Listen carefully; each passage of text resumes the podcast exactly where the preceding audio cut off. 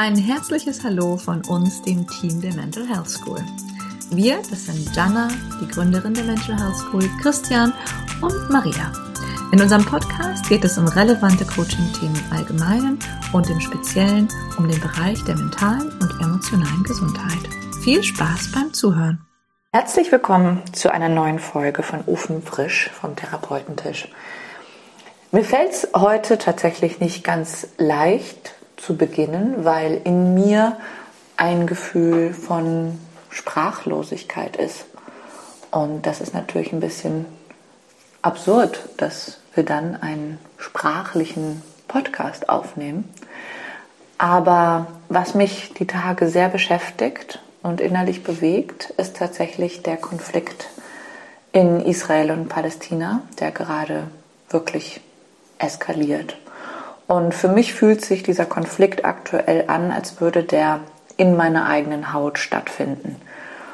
Und ich will damit sagen, er fühlt sich sehr, sehr nah an. Und ich war mehrere Male bereits in Israel. Ich war in arabischen Vierteln, ich war in israelischen Vierteln und ich habe mich immer sehr wohl gefühlt. Und ich habe die Menschen in Israel so erlebt, dass die Menschen selber keinen Krieg wollten mit den Palästinensern und auch die Palästinenser nicht mit den Israelis. Also ich habe eigentlich diesen Konflikt nur auf einer politischen Ebene gespürt und nicht auf einer menschlichen. Und wir haben uns da schon letztes Mal beim letzten Podcast Gedanken über Macht gemacht und was Macht mit unserem inneren Kind zu tun hat. Und da haben wir uns sehr auf Beziehungen fokussiert.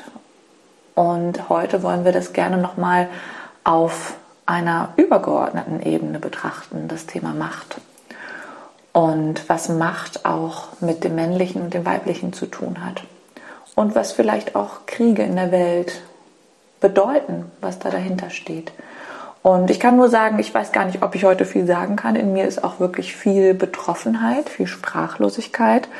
Und ich fühle sehr mit mit den Menschen. Und in mir ist auch eine, wie eine Art Ungläubigkeit, dass ähm, die Menschen, obwohl die so weit entwickelt sind, heutzutage immer noch Krieg wählen als Mittel, um ihre Konflikte zu lösen.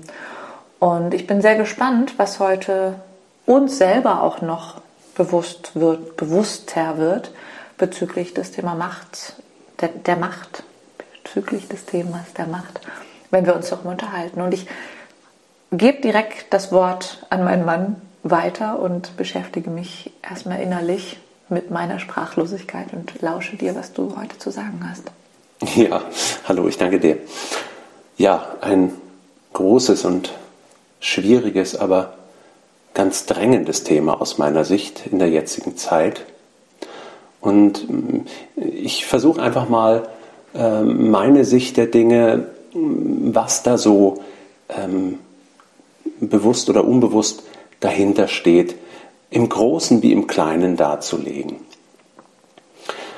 Ähm, ich denke, dass wir Menschen, ähm, naja, alle Grundthemen haben, die, die wir alle kennen, die wir im Laufe unserer Entwicklung meistern müssen oder einen Umgang mitfinden müssen. Meistens ist es ja nicht gemeistert, sondern irgendwie kompensiert. Ne? Und ähm, das motiviert den einen oder anderen Menschen mehr oder weniger stark, vielleicht Macht und Kontrolle, was für mich erstmal dasselbe ist, ähm, zu suchen. Und ähm, ich glaube, dass, also in meiner Wahrnehmung, die, die, die hauptsächlichen Motivatoren für Machtausübung, also entweder die Abwehr vor der Angst vor der Ohnmacht sind oder die Macht der Selbstwertstabilisierung dient. Das heißt, wenn Menschen jetzt geht es wieder psychodynamisch, ne, in der Kindheit vielleicht Ohnmachtserfahrungen äh, machen mussten, Dann kann es sein, dass sie sich in der Ohnmacht fügen oder eben kompensatorisch dagegen arbeiten und versuchen, Macht zu bekommen, um sich nie mehr ohnmächtig fühlen zu müssen. Ja, oder es gibt eben welche, die haben hm, sich entschieden, das Gefühl der ich bin klein oder ich bin wertlos darüber zu kompensieren. Das wäre dann eben diese zweite Alternative. Aus meiner Sicht, die beiden sind die häufigsten dann. Ähm, ja, wenn ich viel zu sagen habe, bin ich etwas Bedeutendes und brauche dafür Macht und Kontrolle. Wenn man sich das mal genauer anguckt, ja, könnte man sogar sagen, dass äh, die irdische Welt, wo wir sehen, ah, das sind die Großen, das sind die Mächtigen, ne, vielleicht auch die Reichen, ne, also Geld ist ein Mittel, um Macht zu erlangen. Die sind groß, ja.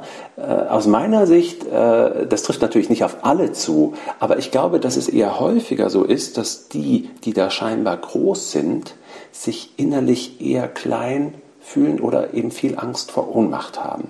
Die sind extrem motiviert, in solche Positionen zu kommen, um quasi diese schwierigen Gefühle, die da noch in ihnen werkeln, nicht mehr spüren zu müssen.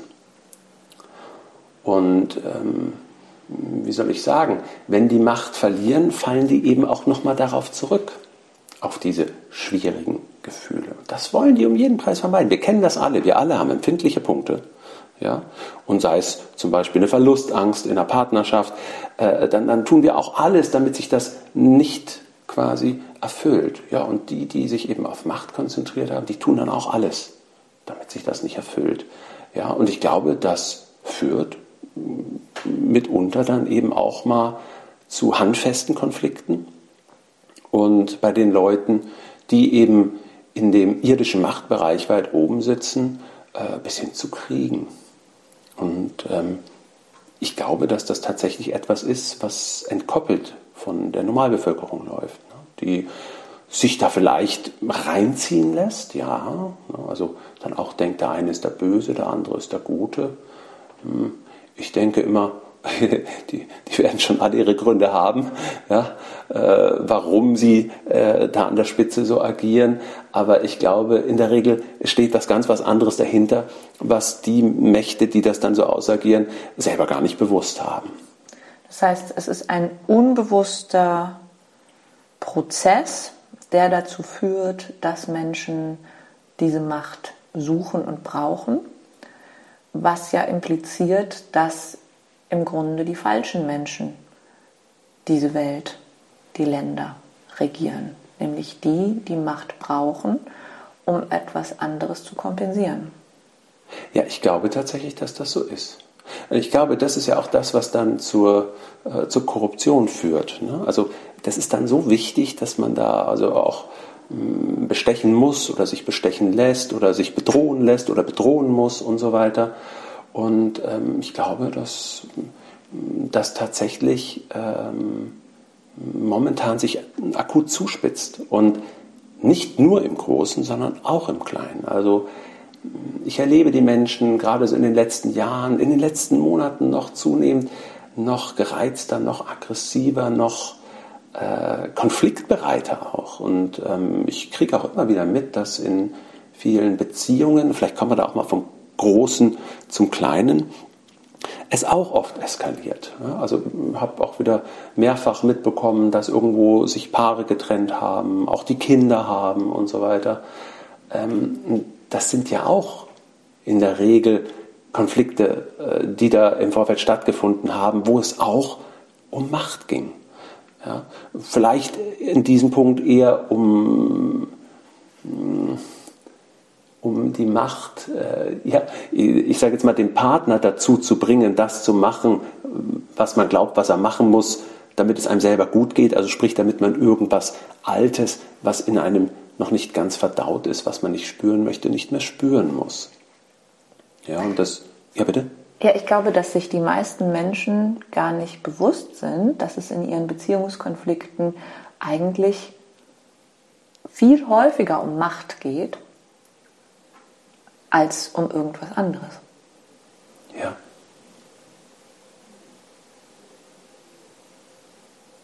Und ich glaube, wenn man diese klassischen Beziehungsthemen wie Verlustängste oder ähm, wer macht was im Haushalt ne, oder äh, wer bestimmt, wie mit der Kindererziehung umgegangen wird, das sind, wenn man die Themen runterbricht, am Ende landet man immer bei Macht.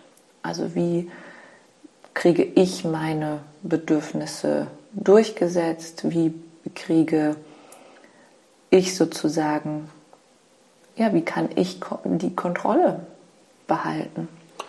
Damit ich zum Beispiel weniger Verlustangst haben muss. Zum Beispiel. Ja, ja, ja genau, ich glaube auch, ja. Es lässt sich vermutlich immer wieder auf ein Machtthema subsumieren. Mhm. Gucken wir uns fast sprachlos an, ne?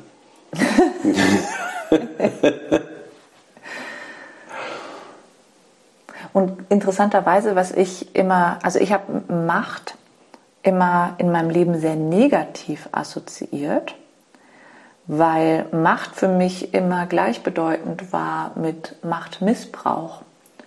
Und das hieß für mich immer gleichzeitig, ich darf Macht, also ich muss Macht ablehnen, ich darf meine Macht nicht nehmen. Und das Verrückte ist, dass dadurch, dass wir unsere Macht eigentlich nicht einnehmen im Sinne von Selbstermächtigung, wir eigentlich, also das ist im Grunde unsere Eintrittskarte in ein Machtspiel.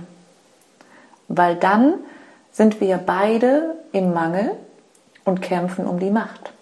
Ja, und es ist im Endeffekt wieder das, was wir schon äh, mehrfach auch so benannt haben. Es ist wieder der unbewusste Versuch, ein inneres Unbehagen, ein inneres unangenehmes Gefühl im Außen zu lösen. Also sprich etwas im Außen zu bewirken, beim Gegenüber zu bewirken, ja, damit wir eben irgendeinen alten Schmerz, ein altes Thema nicht mehr spüren müssen. was nie die Lösung findet, was wir ja schon oft hatten als genau. Thema. Ne? Und was wäre, wenn diese, dieses, dieses ungelöste Thema, dieser ungelöste Schmerz vielleicht auch etwas damit zu tun hat, dass wir unsere Macht im Sinne von unserer Selbstermächtigung uns nicht erlauben.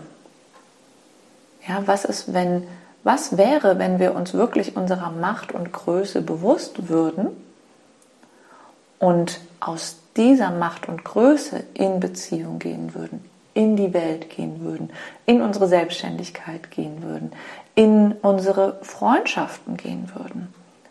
Also sozusagen, wenn wir uns voll und ganz vertreten würden, unsere ähm, Macht im Sinne von unserer Kraft, unser Licht leuchten lassen würden. Mhm.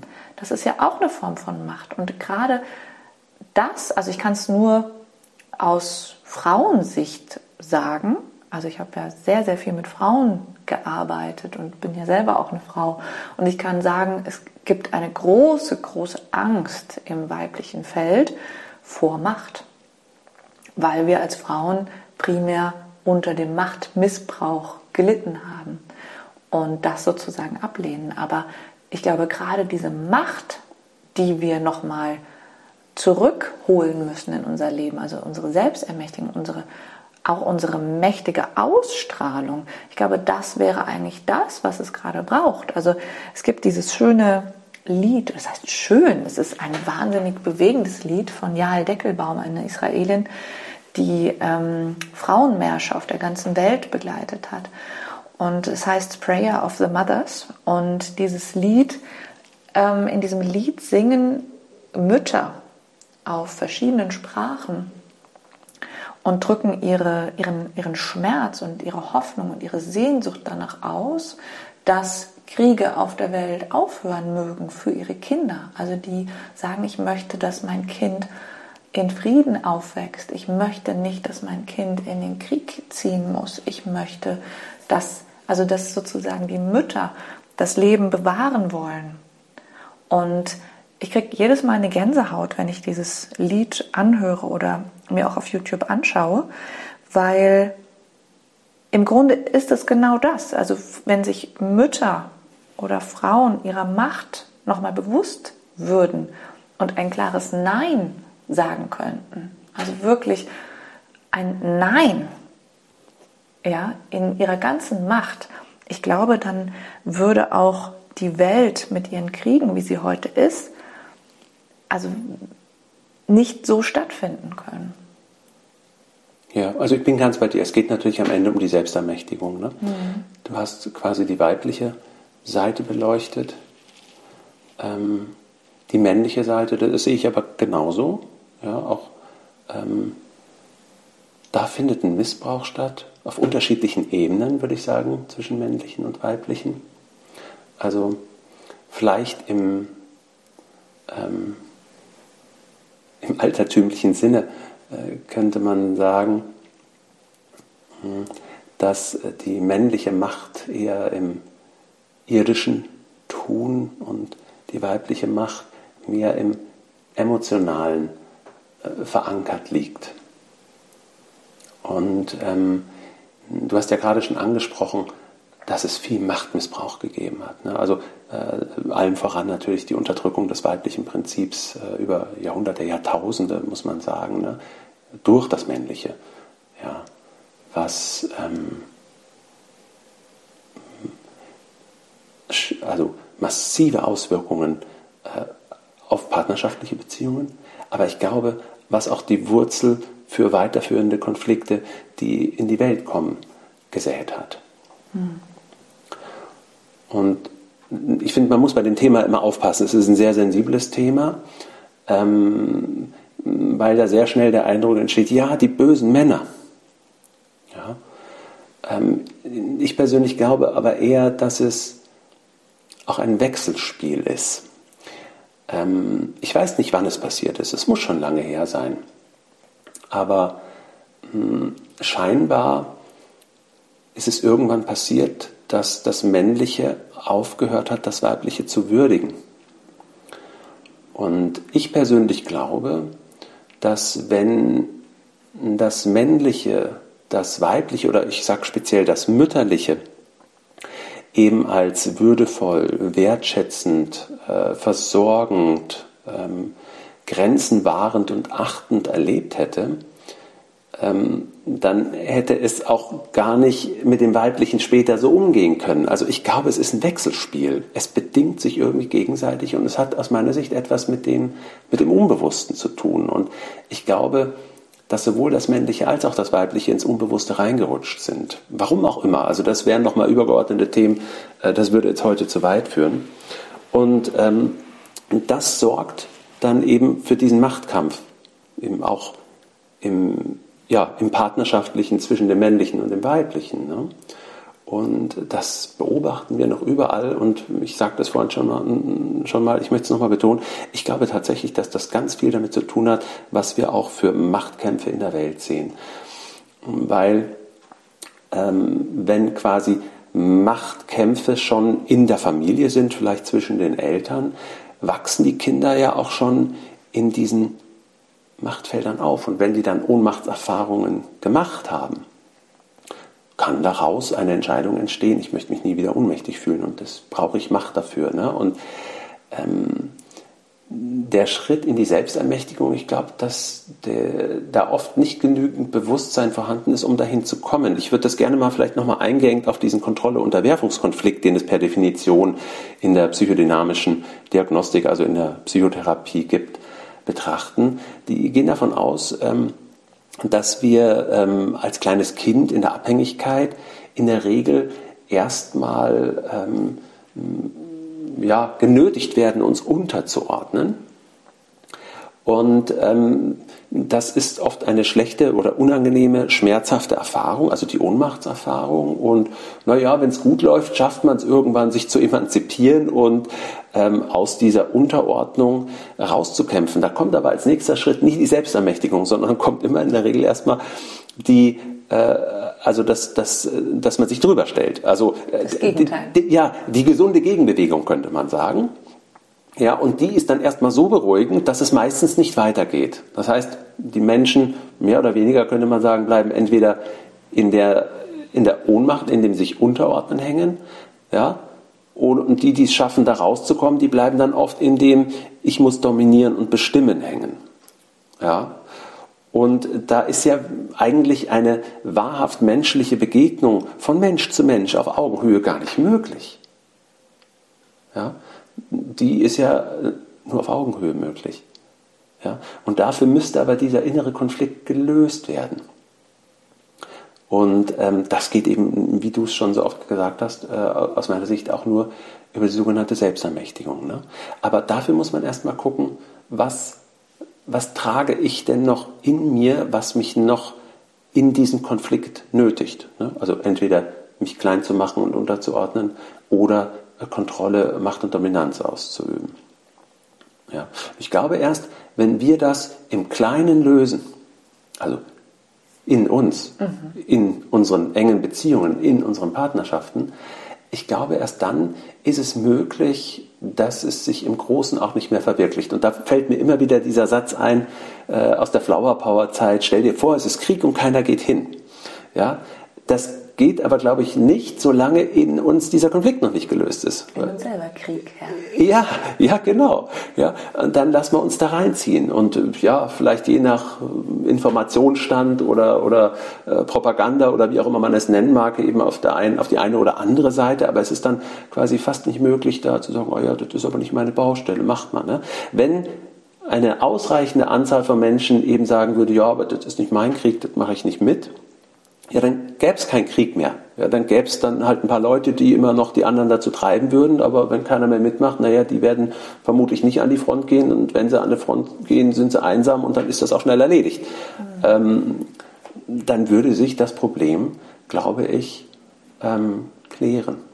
Aber erstmal müssen wir uns klären. Ja. Mhm. Das heißt, jeder kann eigentlich nur bei sich selber beginnen, für den Frieden in der Welt zu gehen indem er sich selbst ermächtigt, seiner eigenen Macht bewusst wird. Und ich finde das ganz interessant, du hast es eben auch gesagt, ähm, also ich glaube nicht mal, dass ein Kind Ohnmachtserfahrungen gemacht haben muss, um in diesen Konflikt zu kommen, sondern ich glaube auch, es ist ja von den Menschen, die vor ihm kamen, also von den Eltern, kaum jemand selbst ermächtigt.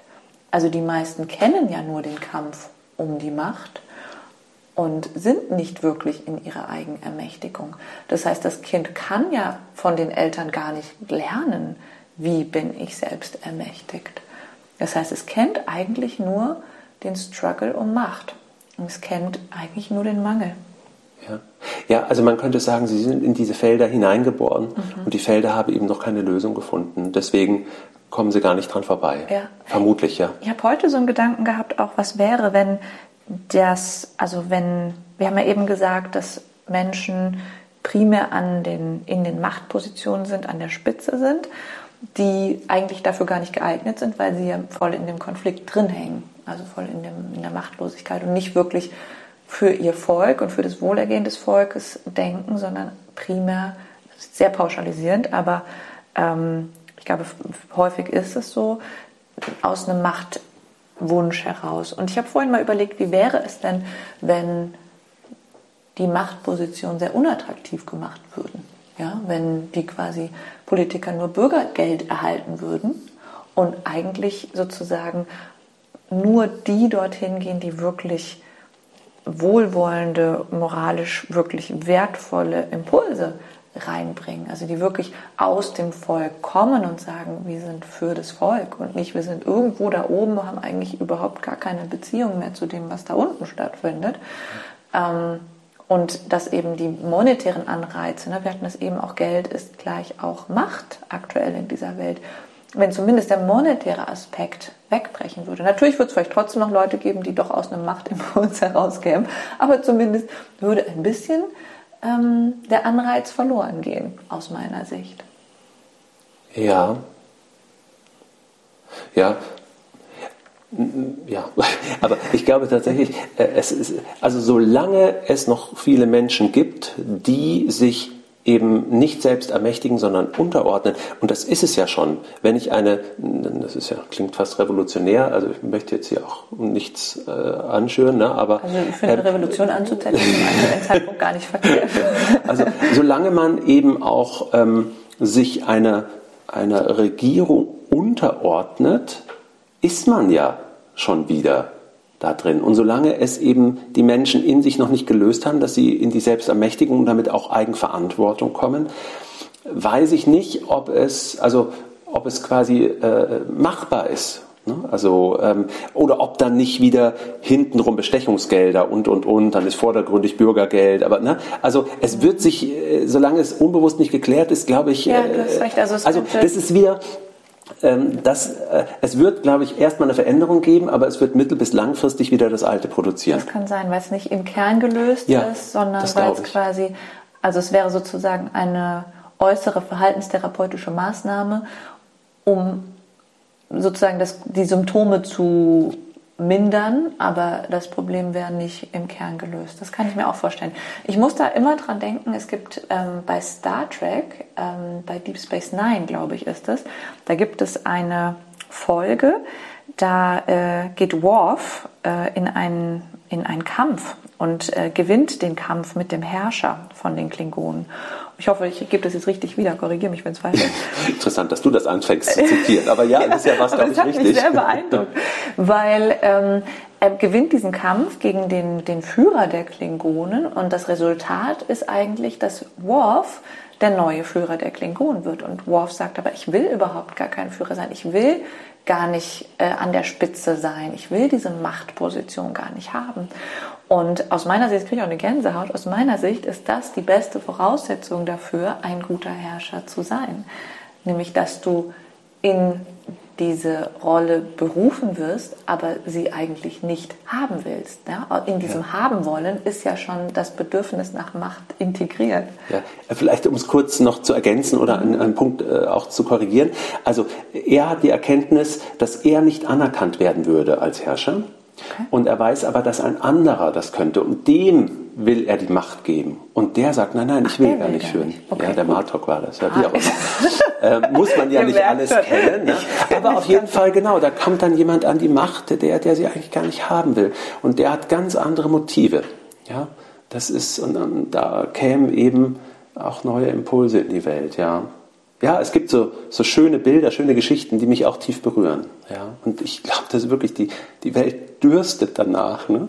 Aber es ist, äh, wie ich es immer wieder sage, ich glaube, erst müssen wir es in uns klären, äh, bevor es in die Welt kommen kann. Und ähm, durch Machen in der Welt glaube ich, dass wir nicht die Lösung finden. Ich finde auch, also nochmal als kleine Zusammenfassung, also vom Prozess her müsste es so gehen, dass jeder bei sich selber anfängt, in, Prozess, in den Prozess der Selbstermächtigung einzusteigen, was voraussetzt, dass wir uns unserer eigenen Ohnmacht bewusst werden oder unserer Ohnmachtsgefühle und auch schauen, wo erlauben wir uns eigentlich gar nicht in unsere Macht zu treten, in unsere Kraft zu gehen. Und was passiert, wenn wir das tun? Und das ist ja auch noch so ein Aspekt, wenn wir das tatsächlich tun. Unser Umfeld wird es nicht unbedingt begrüßen. Das ist ja auch noch so ein Aspekt. Ja. Ja? Das heißt, die meisten Menschen, die sich eben Macht nicht erlauben, werden das zutiefst bekämpfen, wenn jemand sich das erlaubt, in die eigene Macht und Größe zu gehen. Das heißt, wir, werden, wir müssen uns zusätzlich unabhängig machen von, der, von dem positiven Feedback äh, des Außens, weil das wird nicht kommen. Im Gegenteil. Ja, genau. Ja, und dafür müssen wir eben lernen, also für die Selbstermächtigung vielleicht generell, äh, lernen, uns selber auszuhalten. Ja, in allen äh, erlösten, aber eben auch unerlösten Anteilen, wie Verlustängste und so weiter. Ne? Ähm, und dafür müssen wir uns eben mit diesen Themen erst nochmal auseinandersetzen. Ich glaube, sonst ist es nicht möglich. Ansonsten sind immer wieder, dann, dann äh, rationalisiert der Kopf irgendwas, was sich wieder gut anhört, aber unbewusst ist man dann doch wieder motiviert, dann wieder was zu machen, äh, damit eben wieder was nicht gespürt werden muss. Ne? Und äh, da hängen wir halt alle noch drin. Da ist keiner ganz raus, aber das ist für mich die Selbstermächtigung. Und das Credo, das habe ich ja auch schon öfter gesagt, ist, ähm, also Credo der Selbstermächtigung, ähm, alle lassen können, wie sie sind, also nicht mehr im Außen verändern müssen, ja, aber eben nicht mehr alles mit sich machen lassen. Und dieses sich selber aushalten mündet ja im besten Falle in ein sich selber annehmen, was ja auch Ja. die Voraussetzung für Selbstermächtigung ist. Ne? Ja, und, und Heilung. Ne? Also man genau. muss eben auch die unerlösten Anteile in sich, den Schmerz nochmal annehmen, anerkennen, zulassen, durchlassen, loslassen, nachverarbeiten sozusagen. Ne? Und trotzdem erkennen, dass wir im Kern genau richtig sind, wie wir sind.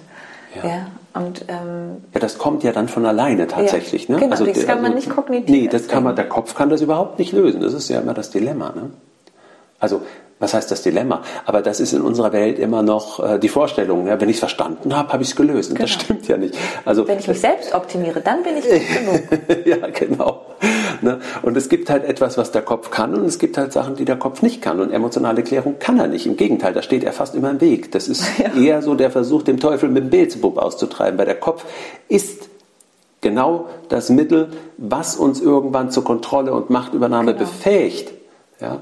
Und was es auch fördert. Ja? ja. Also der Verstand ja. ist derjenige. Und ja auch die Abwehr des Emotionalen, was wir dann eben nicht spüren wollen. Genau. Und eben versucht im Außen eine scheinbare Lösung zu finden, was aber ja bestenfalls eine Kompensation ist. Ne? Genau. Das heißt, der Verstand darf eigentlich erstmal zur Seite treten. Dafür muss man erstmal merken, wie der Verstand funktioniert und wie er einen selber in der seelischen oder emotionalen Heilung blockiert. Ja. Boah, jetzt haben wir aber einen weiten Bogen gefasst, weil müssen wir, glaube ich, noch mal einen eigenen Podcast zu machen zum Thema Verstand. das kann sein, ja. okay, ja. Vielen Dank fürs Zuhören. Ähm, unsere Gedanken zum Thema Macht wollen wir jetzt auch hiermit erstmal beenden. Freuen uns über Feedback und wünschen jedem Einzelnen von euch eine ganz, ganz bewusste Auseinandersetzung und ganz, ganz heilsame Beziehungsklärung mit dem Thema Macht, sodass wir alle zum Frieden in der Welt beitragen mögen. Ja, dem schließe ich mich an. Alles Gute. Tschüss. Tschüss.